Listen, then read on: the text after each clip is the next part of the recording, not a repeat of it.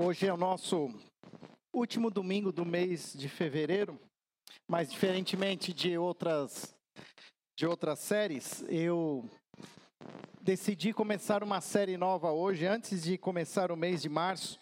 Na verdade, eu fiz uma contagem cronológica e se começarmos hoje a estudar o Sermão do Monte, nós vamos investir os nossos próximos oito domingos nesse nesse, nesse sermão e que vai dar exatamente até o domingo antes da Páscoa. Então, nós vamos, a partir de hoje, até um domingo antes da Páscoa, sem parar, inclusive semana que vem, mesmo com um feriado né, prolongado, nós vamos dar continuidade, vamos fazer um estudo expositivo do Sermão do Monte durante os próximos oito domingos. Eu não estou vendo aqui o, aquele baratinho de mudar a, a, apresentação.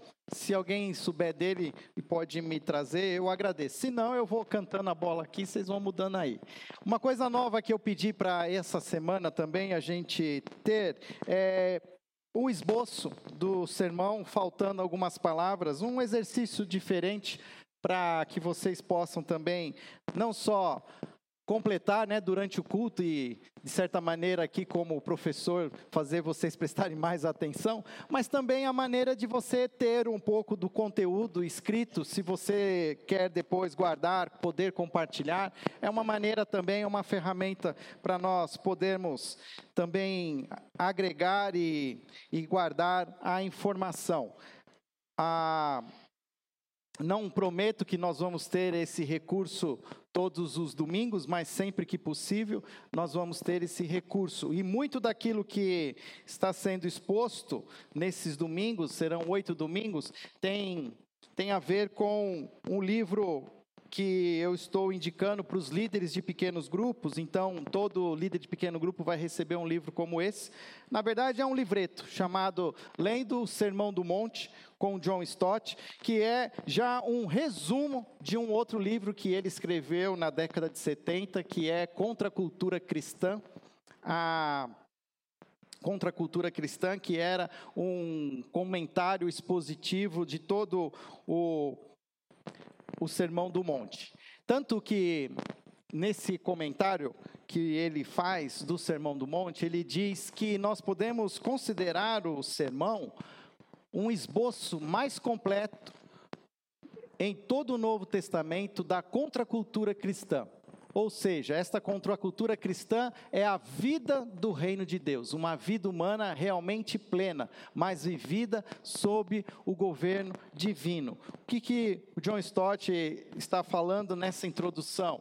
Ele diz que se nós queremos viver como discípulos de Jesus, o Sermão do Monte traz para nós um documento muito claro e muito completo de como é ser um discípulo de Jesus. Nós começamos o mês de fevereiro falando mais sobre sermos uma igreja formada por discípulos de Jesus de todas as gerações. E se queremos aprender a ser discípulos de Jesus, precisamos ouvir do próprio Jesus como ele deseja que vivamos a vida cristã.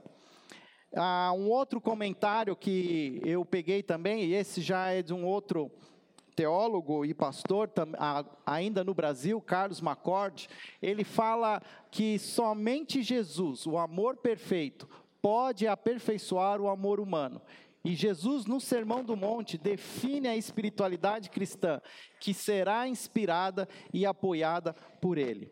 Na, no, nas primeiras semanas de janeiro, inclusive, eu tive a oportunidade de tomar um bom café da manhã com o Carlos. E nós conversamos bastante, e até foi por causa dessa conversa que eu me me animei em trazer o Sermão do Monte para que a gente possa é, se debruçar sobre esse texto, que muitas vezes é conhecido, muitas vezes a gente o lê, mas sem talvez entendê-lo todo e completamente. E ele falou uma coisa naquele dia que para mim chamou muito a minha atenção, quando ele falou o seguinte: Fábio, nós estamos ensinando a igreja a ter o foco em Jesus, a entender que Jesus é suficiente e o paradigma, a, a metáfora que mais é, ilustra essa, é, esse foco em Jesus é João 15, quando ele diz que nós somos os ramos e que se permanecendo na videira podemos dar muito fruto, porque sem Jesus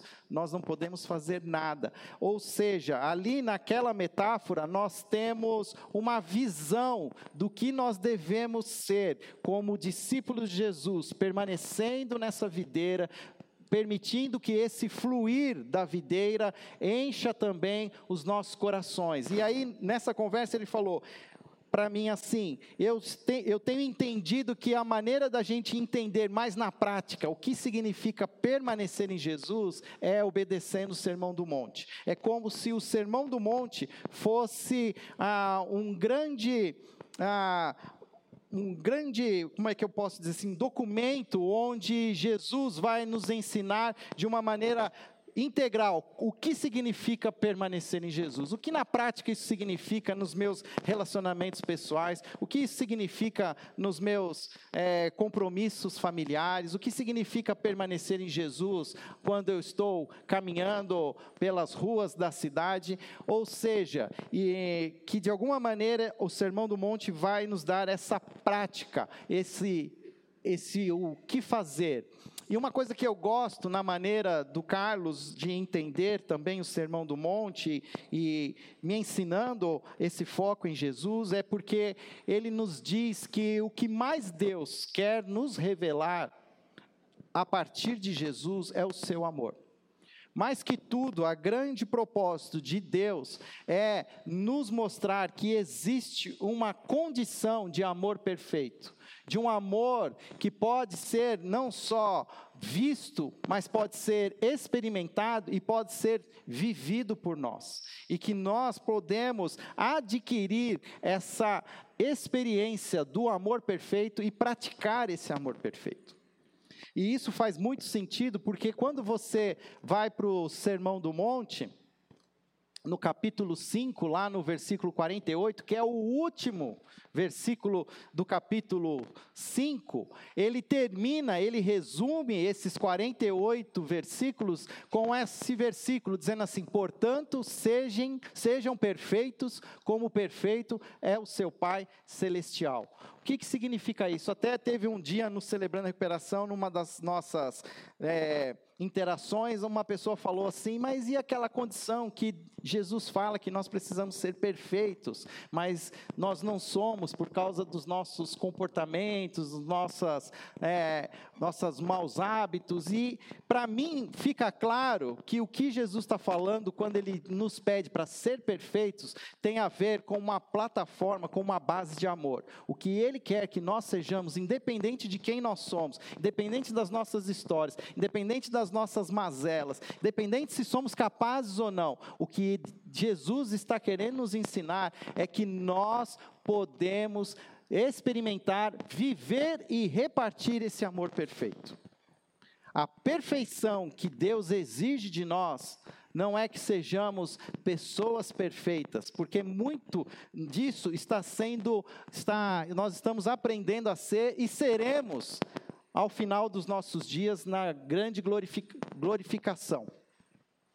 Mas nós já podemos experimentar desse amor perfeito e experimentar esse amor e viver esse amor e repartir esse amor perfeito. Queria dar uma dica para vocês: existe um aplicativo que você pode baixar, que é um ministério que o Carlos Macord tem chamado Permanecer. E eu, essa semana, é, já tinha ele instalado no meu celular, mas foi muito bom poder ali entrar nesse aplicativo e buscar ali alguns áudios, algumas mensagens devocionais, e há também um um bom espaço ali onde ele faz vários comentários gravados sobre o Sermão do Monte. Pequenos comentários de seis, sete, oito minutos, que você pode ouvir um por dia, onde você pode aos poucos ir guardando essas lições preciosas. E não só sobre o Sermão do Monte, mas também há outros materiais ali, devocionais, vídeos e mensagens. Muito, é muito rico e muito fácil de usar, por isso é, indico para que vocês ah, instalem em seus celulares esse aplicativo. Mas, falando mais agora do Sermão do Monte, quero que você abra então a sua Bíblia em Mateus capítulo 5. Hoje nós vamos ler Mateus capítulo 5, a partir do versículo 1. Vou ler até o versículo 12, mas não vou ah, hoje ainda completar essa leitura, mas também não quero terminar a leitura antes.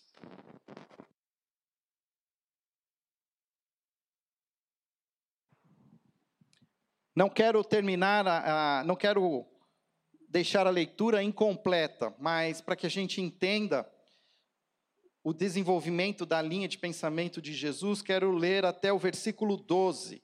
Mateus capítulo 5, versículo 1, diz assim: Certo dia, quando Jesus viu as multidões se ajuntavam, subiu à encosta do monte e ali sentou-se. Seus discípulos se reuniram ao redor e ele começou a ensiná-los. Felizes os pobres de espírito, pois o reino dos céus lhes pertence. Felizes os que choram, pois serão consolados. Felizes os humildes, pois herdarão a terra. Felizes os que têm fome e sede de justiça, pois serão saciados. Felizes os misericordiosos, pois serão tratados com misericórdia. Felizes os que têm coração puro, pois verão a Deus. Felizes os que promovem a paz, pois serão chamados filhos de Deus. Felizes os perseguidos por causa da justiça, pois o reino dos céus lhe pertence. Felizes são vocês quando por minha causa sofrerem zombaria e perseguição, e quando outros, mentindo, disserem todo tipo de maldade a seu respeito. Alegrem-se e exultem, porque uma grande recompensa os espera no céu. E lembre-se de que os antigos profetas foram perseguidos da mesma forma. Você percebe que quando eu li, eu li numa versão que é conhecida como a versão traduzida na linguagem de hoje. E propositalmente ela tenta de alguma maneira trazer assim um pouco da do que seria essa esse significado da palavra bem-aventurados, mas de alguma maneira eu entendo que ela não retrata exatamente aquilo que a palavra em português consegue nos dizer como felizes. Hoje eu vou trabalhar somente até o versículo 6, uma primeira parte, onde chama essa primeira parte de desenvolvendo o caráter espiritual. As primeiras quatro bem-aventuranças são bem-aventuranças que estão muito focadas num relacionamento entre eu e Deus.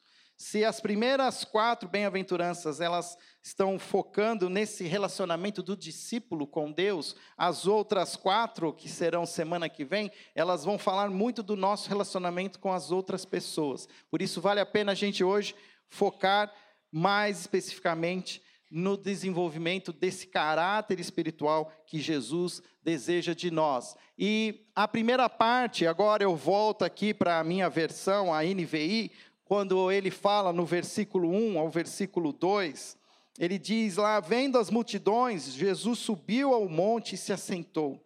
Seus discípulos aproximaram-se dele e ele começou a ensiná-los. Interessante que quando Jesus começa este sermão, ele havia chamado os seus primeiros discípulos. Se você está com a sua Bíblia aberta, você consegue ver ali, é o início do ministério de Jesus. Jesus chama os seus primeiros discípulos, mas também já há uma multidão que reconhece Jesus como sendo alguém diferente, alguém que vale a pena ser ouvido, alguém que de alguma maneira tem algo que a multidão não tem e procura ficar cada vez mais perto de Jesus. E Jesus, ao subir a esse monte, o texto diz que as multidões chegam a perto dele. E aí o verso aqui na minha Bíblia diz: seus discípulos se aproximam dele. Uma primeira coisa que nós precisamos aprender e entender quando queremos de fato ser discípulos é que nós precisamos nos aproximar do mestre. Não há discípulo que não se aproxima do mestre. Tudo que você quiser aprender, praticar e viver, é preciso ter uma referência. Lembro de um outro pastor que gosto muito, chamado Ziel Machado, ele diz assim: quando você pegar um livro, por mais genial que ele seja, por mais bonito que seja a capa, olhe as referências bibliográficas. Veja se quem escreveu tem referência, buscou da onde, se ele tirou isso da cabeça dele, porque hoje tem muita gente falando muita coisa da sua cabeça. E nós precisamos aprender a buscar a referência original, a buscar as palavras de Jesus, entender o por qual motivo que Jesus expressou o que ele quis expressar. E aí então ele começa a ensinar esses discípulos. As bem-aventuranças, então, elas vão definir o caráter de um discípulo de Jesus. Não se trata de oito tipos distintos de discípulos. Uma, em vez disso, são oito qualidades a serem encontradas na mesma pessoa, ou seja, tudo ao mesmo tempo. Um dos grandes perigos que nós temos nos dias de hoje é que nós queremos dividir as bem-aventuranças e mostrar: ah, isso aqui é uma coisa que eu sou capaz de fazer. Ah, isso aqui eu acho que eu já não sou capaz. Ah, eu acho então que eu sou isso. Acho que eu sou humilde. Ah, mas ter fome e sede de justiça não é muito a minha praia. Eu tenho fome de pizza, de hambúrguer, mas isso aqui ainda eu estou difícil de achar. E, na verdade, o que eu preciso entender é que todas essas oito características, elas precisam ser vividas por um discípulo de Jesus. E nós precisamos entender que o que Jesus está nos dando com essas bem-aventuranças é um perfil do caráter de um discípulo de Jesus. Jesus quer ensinar que nós precisamos buscar essas qualidades e vivê-las plenamente, integralmente. Lembrando, talvez eu não tenha todas, mas eu posso ter. Eu não tenho, mas Jesus tem. Eu não consigo, mas Jesus consegue. Eu não possuo todo esse amor perfeito, mas Jesus o tem e ele quer repartir. Por isso, é significativo ver essa introdução que o discípulo, então, ele vai para um, um primeiro passo de reconhecimento da sua necessidade. As bem-aventuranças são a própria especificação de Jesus sobre o que cada discípulo deveria ser. Se você tem entendido a necessidade de se tornar um verdadeiro discípulo de Jesus, então aqui existem as especificações. O que Jesus espera de um discípulo dele? E o mais bonito dessa história é que nós podemos entender, olhando ainda de uma maneira ainda ampla, sem ainda nos concentrarmos em um dos versículos, é que a visão que Jesus tem de um discípulo é uma visão extremamente otimista. Jesus não está aqui sendo, de alguma maneira, é, duro, mas ele está falando de, de algo bom. Ele está falando e, inclusive, chamando os seus discípulos de bem-aventurados. Cada indivíduo que exibe a qualidade recomendada por Jesus é chamado de bem-aventurado. Essa palavra grega, macários, que é bem-aventurado, ela foi traduzida, e eu trouxe aqui a versão, que tenta encaixar a palavra feliz em bem-aventurados, mas mesmo assim, ela ainda não é uma palavra que, que nos ajuda, porque felicidade, ela é subjetiva. Felicidade, ela pode ser, eu posso estar feliz por algo que para você não tem importância nenhuma. Hoje eu vim de verde, homenageando né, a comunidade bugrina, que ontem estava apanhando de 1 a 0 de São Caetano. E aí eu falei assim, Guarani, esse Guarani aí não tem jeito. Aí eu mudei de canal, fui ver outras coisas. Quando eu voltei, o Guarani estava ganhando de 2 a 1, um, virou o jogo. Tem gente que ficou feliz. Mas tem uma outra parte de Campinas que ficou extremamente triste, porque estava torcendo contra. Então a felicidade, ela é subjetiva. Ela pode ter algo que tem a ver com aquilo que eu sinto, que não necessariamente tem a ver com aquilo que a outra pessoa sente. Então, traduzir literalmente felicidade é, como feliz não é o melhor jeito. Ou seja, o que Jesus está declarando é o que Deus pensa a respeito delas. Então, de novo, a gente também tem uma interpretação bíblica muito é, centrada em nós. Então, a gente fica olhando isso como, a, como aquilo que eu sou. Mas não é bem isso. É como Deus vê que você pode ser. Então, de novo, você já começa com uma. Quando eu falo das características, talvez você já começou a ficar com uma carga aqui. Falei, caramba, isso aqui estou lascado. Mas por isso que eu estou dizendo que a, o texto ele é otimista.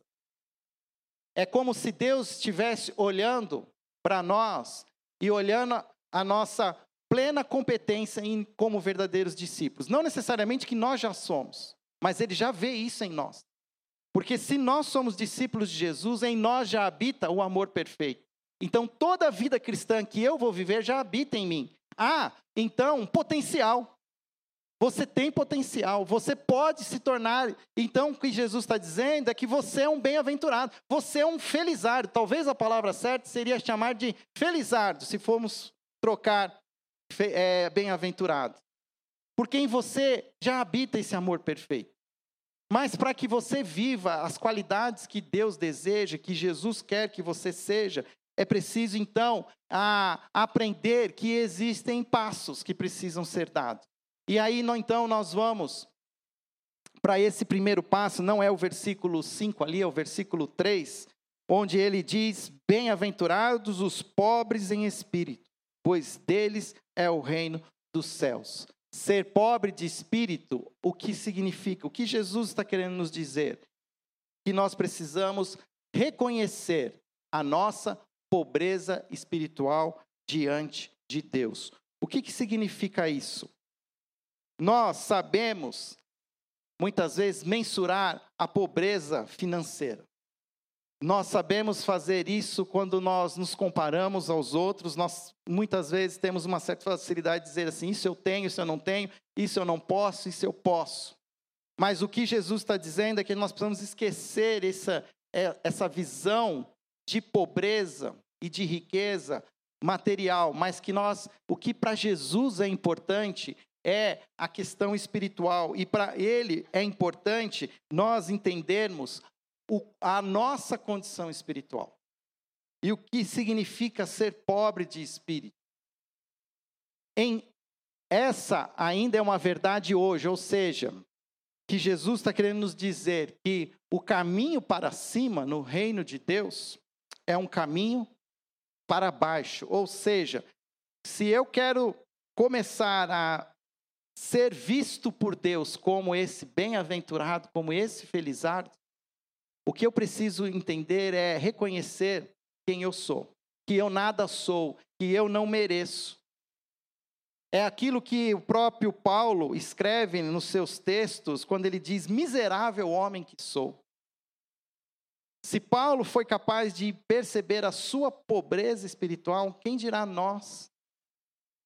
E o primeiro passo e, nós, e eu chamo esse primeiro passo desse sagrado zero. É, é, é a gente entender onde tudo começa.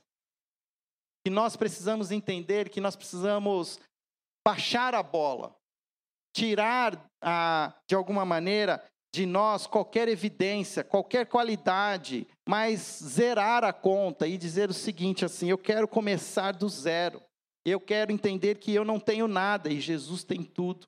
Eu quero entender que tudo que eu preciso viver está em mim e eu preciso zerar o meu coração. Precisamos reconhecer o nosso analfabetismo espiritual, que sozinhos nós não conseguimos.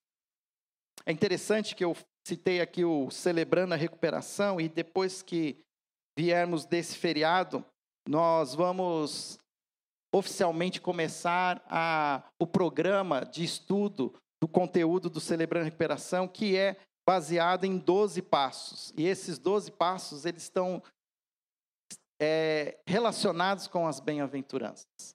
E é interessante entender que lá no Celebrando, quando a gente começa a se propor a caminhar com Jesus, a primeira coisa que eu preciso vencer é o que nós chamamos da negação.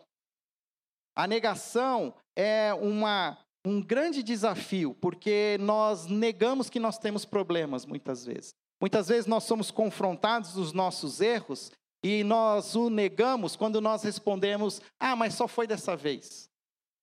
Isso não acontece sempre. Ou muitas vezes nós dizemos assim: quando eu quiser parar, eu paro. Eu faço porque eu quero, mas quando eu não quiser mais, eu paro. E quando nós estamos tendo esse tipo de atitude, nós estamos nos distanciando de um discípulo, porque o discípulo, ele zera, ele diz: Eu não consigo, é verdade, eu não sei parar. Eu tentei ontem, mas hoje eu já caí. E nós precisamos aprender a reconhecer essa pobreza, a zerar, a começar do zero. Tudo que nós precisamos para viver a vida cristã está em Cristo e não em nós. Então, quanto mais espaço eu abrir para Cristo em mim, melhor. E o que muitas vezes a gente faz, a gente aceita Jesus, mas não o permite que ele visite algumas áreas da nossa vida. Nós continuamos tendo controle de algumas áreas. Nós temos o controle dos nossas dos nossas riquezas, controle dos nossos casamentos, o controle do, dos nossos filhos. Se queremos ser pobres de espírito, nós precisamos aprender a abrir mão do controle. Sabe aquela coisa da nova geração que gosta de videogame? O que você tem que fazer é dar o joystick na mão de Jesus. O controle não fica na sua mão. O controle fica na mão de Jesus. Ah, mas e. Esse é o primeiro passo. Mas e se eu tiver uma dica para dar, que eu conheço um, um atalho? Não. Nós precisamos confiar. Se conseguimos entender o que significa sermos pobres em espírito, nós estamos prontos então para um segundo passo. Esse segundo passo, ele vai se referir aos que choram, bem-aventurados que choram, pois serão consolados. O que Jesus está falando aqui é, na verdade, num termo original grego, é um choro que está relacionado com o choro da, de perda, com um choro de morte. Mas não é, na verdade, Jesus não está falando da tristeza do luto, mas ele está falando da tristeza do arrependimento. Aqueles que são pobres em espírito são capazes, num segundo momento, de chorar pelos seus pecados. Você já se ajoelhou pedindo perdão a Deus e chegou ao ponto de chorar? Você já chegou a fazer, talvez Paulo mesmo, quando eu cito lá, miserável homem que sou, provavelmente Paulo estava em lágrimas. Será que nós estamos tão ah, incomodados com aquilo que nós fazemos que não agrada a Deus, que nós choramos, que nós lamentamos, que nós estamos a ponto de, de, do desespero? O que Jesus está nos querendo nos ensinar é que são felizardos, são abençoados, são bem-aventurados aqueles que, depois de entenderem a sua pobreza espiritual, são capazes de chorar pelo, pelo seu pecado. A promessa de Jesus é que aqueles que choram pela própria pecaminosidade serão consolados pelo único consolo que pode aliviar a dor que sentem, o perdão gratuito de Deus. Tem algo que eu não citei aqui, mas toda bem-aventurança, junto com essa essa descrição do caráter do discípulo, tem também uma herança, tem também uma espécie de recompensa. Se a primeira bem-aventurança diz que os pobres de espírito terão o reino dos céus, os que choram experimentarão o verdadeiro consolo. E qual é esse consolo? É mão na cabeça? É dizer assim, vai passar? Não. Tem a ver com entender o perdão. Que aquilo que nós somos e por, e por aquilo que nós choramos foi que matou Jesus. Foi o que levou Jesus à cruz. Mas que porque isso levou Jesus à cruz, nos traz perdão dos pecados. E nós precisamos aprender a entender o tamanho das consequências dos nossos pecados. Todo pecado gera morte.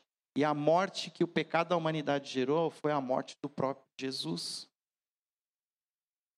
Assim, então, uma das características desse discípulo é também as lágrimas, os que se entristecem com seus pecados. É como se ainda a gente dissesse assim: ainda estou com o controle na mão.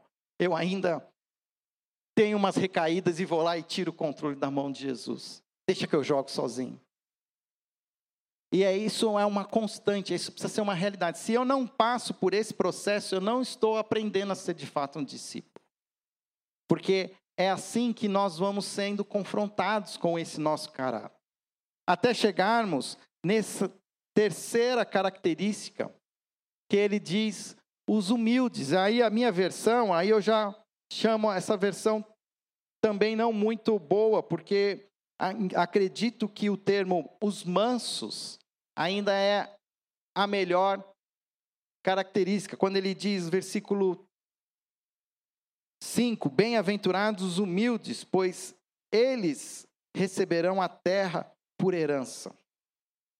Os humildes aqui ainda não descreve exatamente o que é o que Jesus está dizendo. Vale a pena trazer a palavra mansos. Por mais que essa palavra hoje ela está carregada de significado negativo.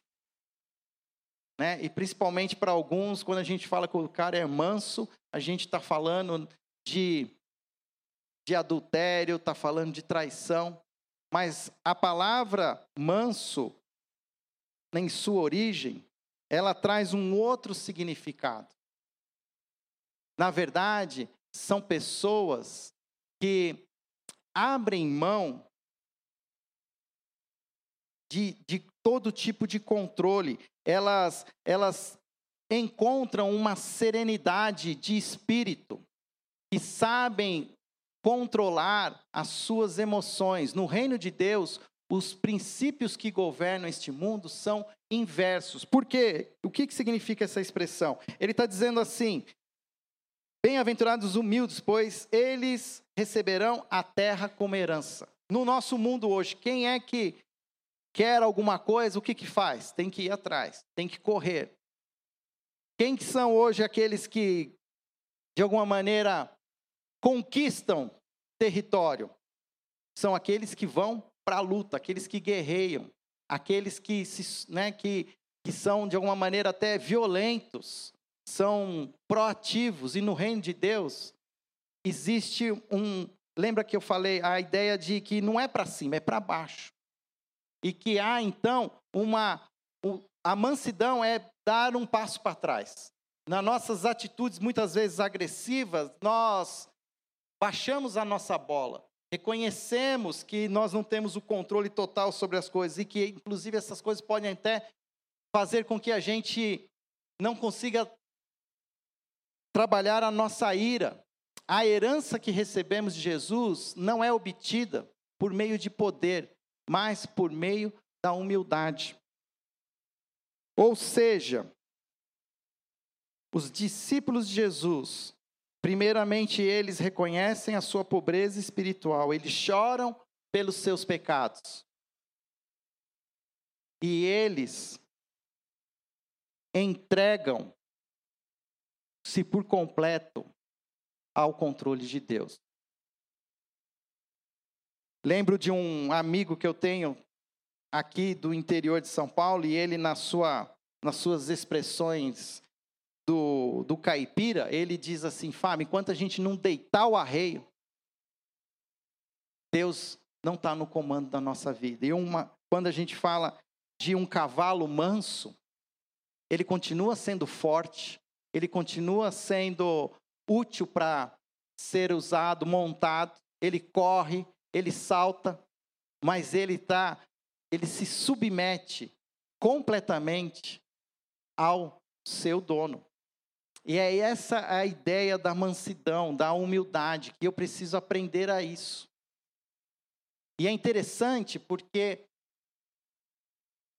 eu posso ser confrontado por Deus e Deus pode dizer assim para mim, assim, Fábio, você é um pecador sem vergonha, um, um pecador, um cara de pau, um mentiroso.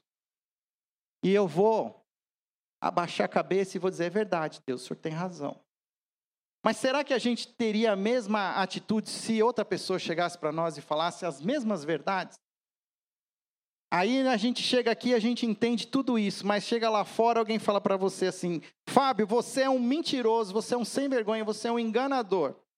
Eu ia subir eu ia montar no pescoço do cara e ia bater nele. Então a gente precisa aprender que a mansidão ela envolve não só tal, esse o, o que nós somos, mas como nós agimos. Eu preciso de alguma maneira reconhecer isso. Ou seja, aí aqui eu peguei uma expressão que o Carlos Macorde, ele usa, que ele chama de os mansos implacáveis. Os que com humildade se submetem a Deus, aqueles que dizem que estão cansados de ter razão. Porque é exatamente isso que acontece muitas vezes quando nós nos submetemos ao senhorio de Jesus nas nossas vidas. Nós ainda queremos ter razão. A gente ainda quer se justificar. Ah, mas é, sabe o que aconteceu? Você não conhece a pessoa com quem eu casei. Ah, você não conhece o meu pai. Você não sabe quem é meu chefe. E toda vez que a gente vem com essas justificativas, nós estamos abrindo mão da mansidão.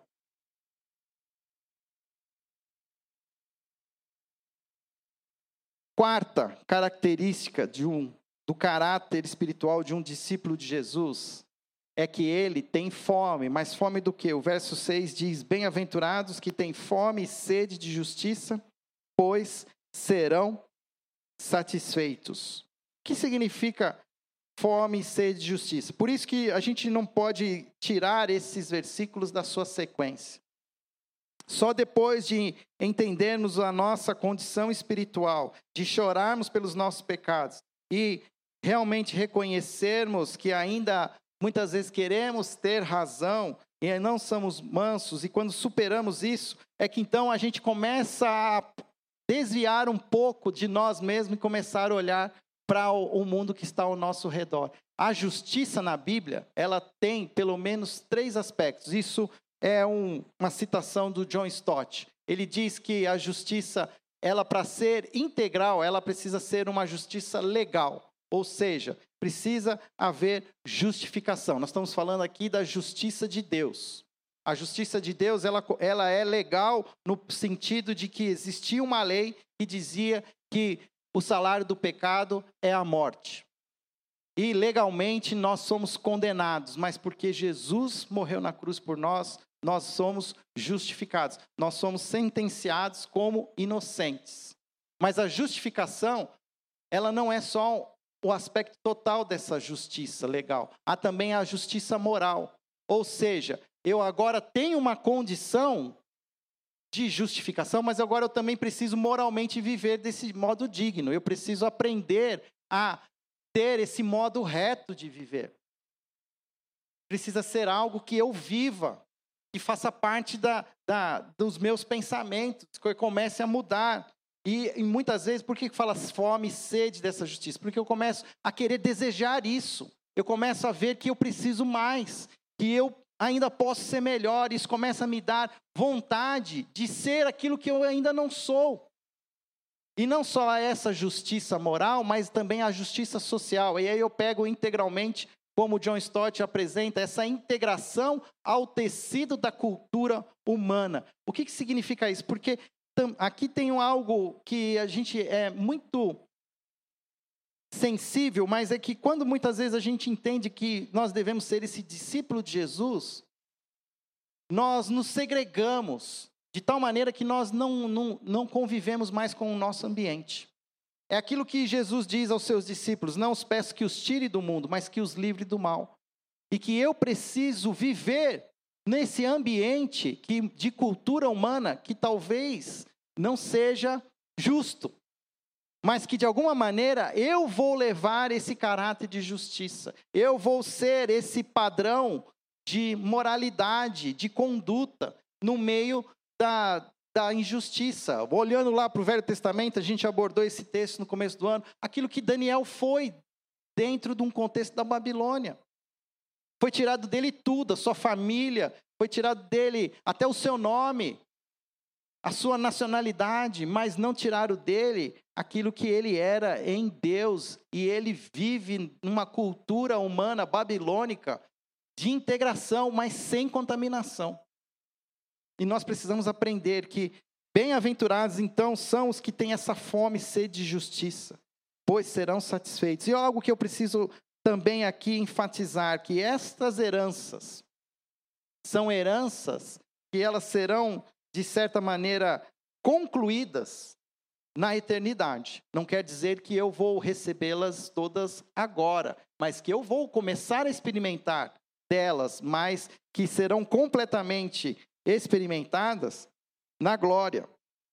Quando ele diz que nós teremos o reino dos céus, nós já estamos vivendo o reino dos céus, mas não completamente. Quando ele diz que nós somos consolados, nós estamos sendo consolados, mas ainda não completamente. Quando ele diz que nós receberemos a terra por herança, nós já recebemos a herança da vida eterna, mas ainda não recebemos os novos céus e a nova terra.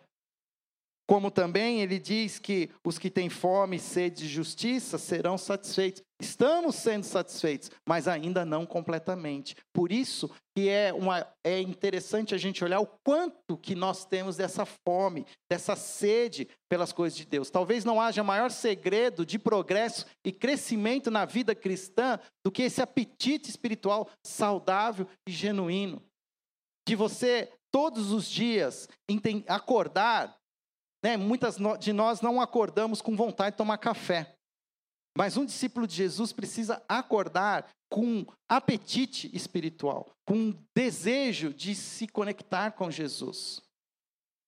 Ontem eu fui numa posse de um pastor presbiteriano que é bem conhecido nosso, o Tiago Gomides, que nos ajudou inclusive a organizar a nossa política missionária. E ontem em Vinhedo ele foi ordenado reverendo presbiteriano lá na sua comunidade, mas foi muito bonito ver uma, um, uma, uma, um momento em que o pastor da igreja, o pastor titular, ele traz uma palavra dirigida a esse novo reverendo. E o bonito ver aquele testemunho onde ele falava assim para o Tiago: Tiago, que você todos os dias acorde com fome de Cristo.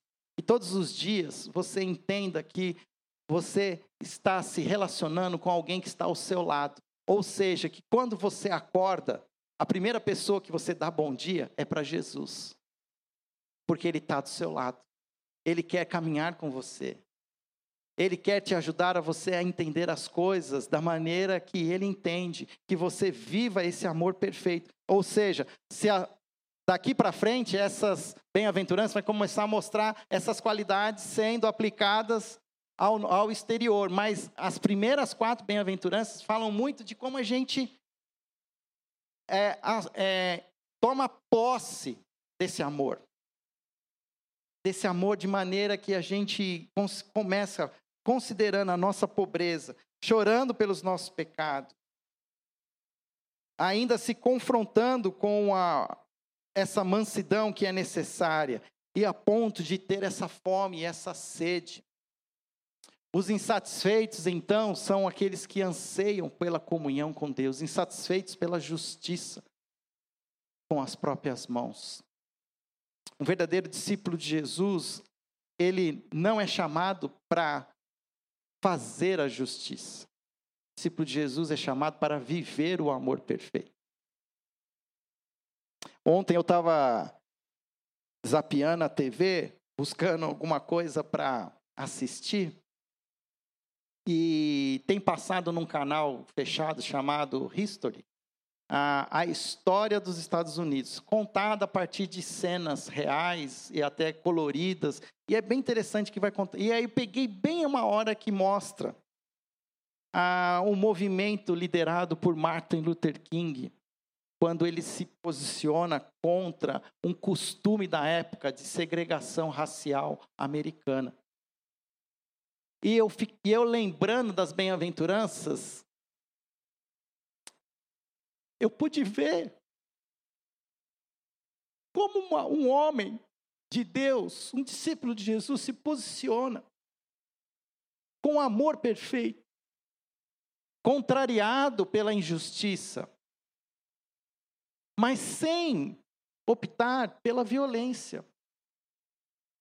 E isso trouxe um final trágico para a vida dele.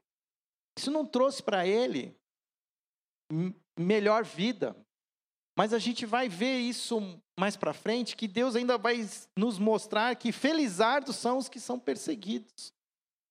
De certa maneira, eu fico procurando, será que nós no Brasil temos também homens e mulheres que estão se tornando pessoas assim, semelhantes a Cristo na sua pobreza de espírito, na sua mansidão e na sua fome e sede de justiça?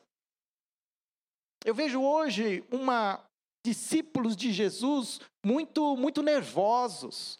Eu vejo hoje discípulos de Jesus muito muito assim irados, querendo pegar em armas, querendo pular no pescoço de quem não confessa Jesus como seu Senhor e Salvador ou como alguém que de alguma maneira luta politicamente contra a as doutrinas da Bíblia, mas não, nós não fomos chamados para essa guerra santa. Nós estamos, de alguma maneira, caindo na mesma armadilha que os muçulmanos estão caindo quando eles promovem a jihad, a guerra santa.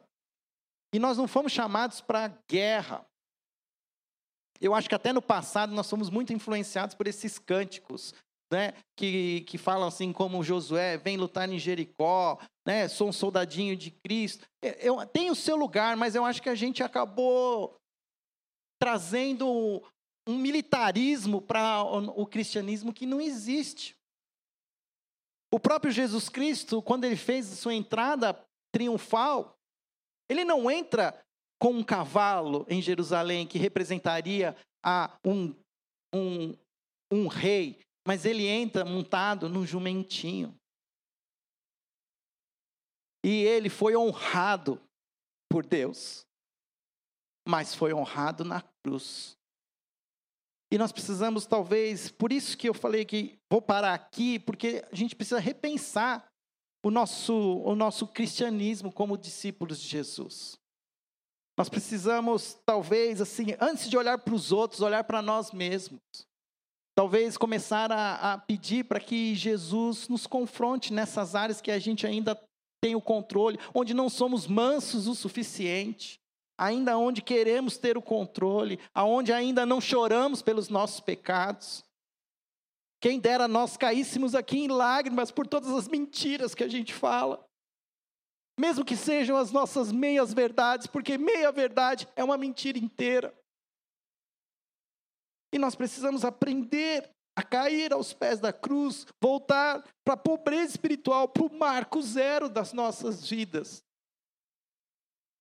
Vamos parar de olhar para os nossos irmãos e vamos olhar para nós mesmos. Jesus diz que se quisermos ser verdadeiros discípulos, precisamos primeiro chegar aos seus pés e render os nossos corações.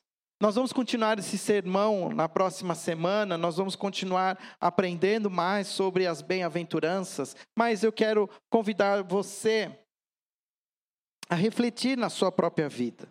Como você tem à, luz dessas quatro primeiras bem-aventuranças, como é que está sendo o seu caráter cristão? Seu caráter cristão reflete? Ainda há lugares que você precisa viver melhor? Eu queria que você abaixasse sua cabeça. Eu quero orar com você. Senhor, se nós vamos a fundo na tua palavra, ela nos quebranta, Pai.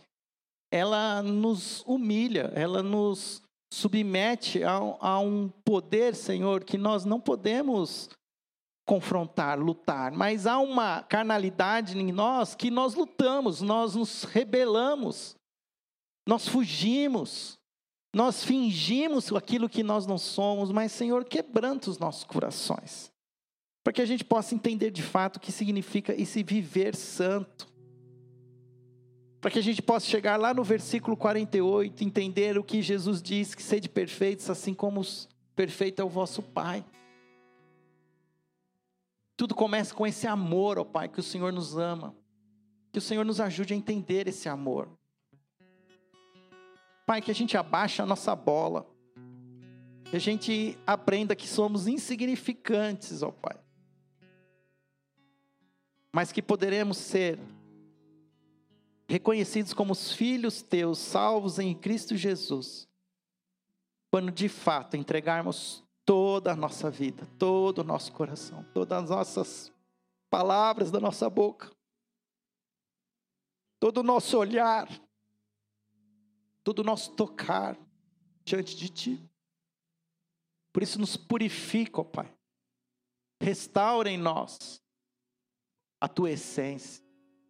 Possamos vivê-la nos próximos seis dias, mais perto dos pés de Jesus. Essa é a nossa oração. Em nome dele que eu oro. Amém.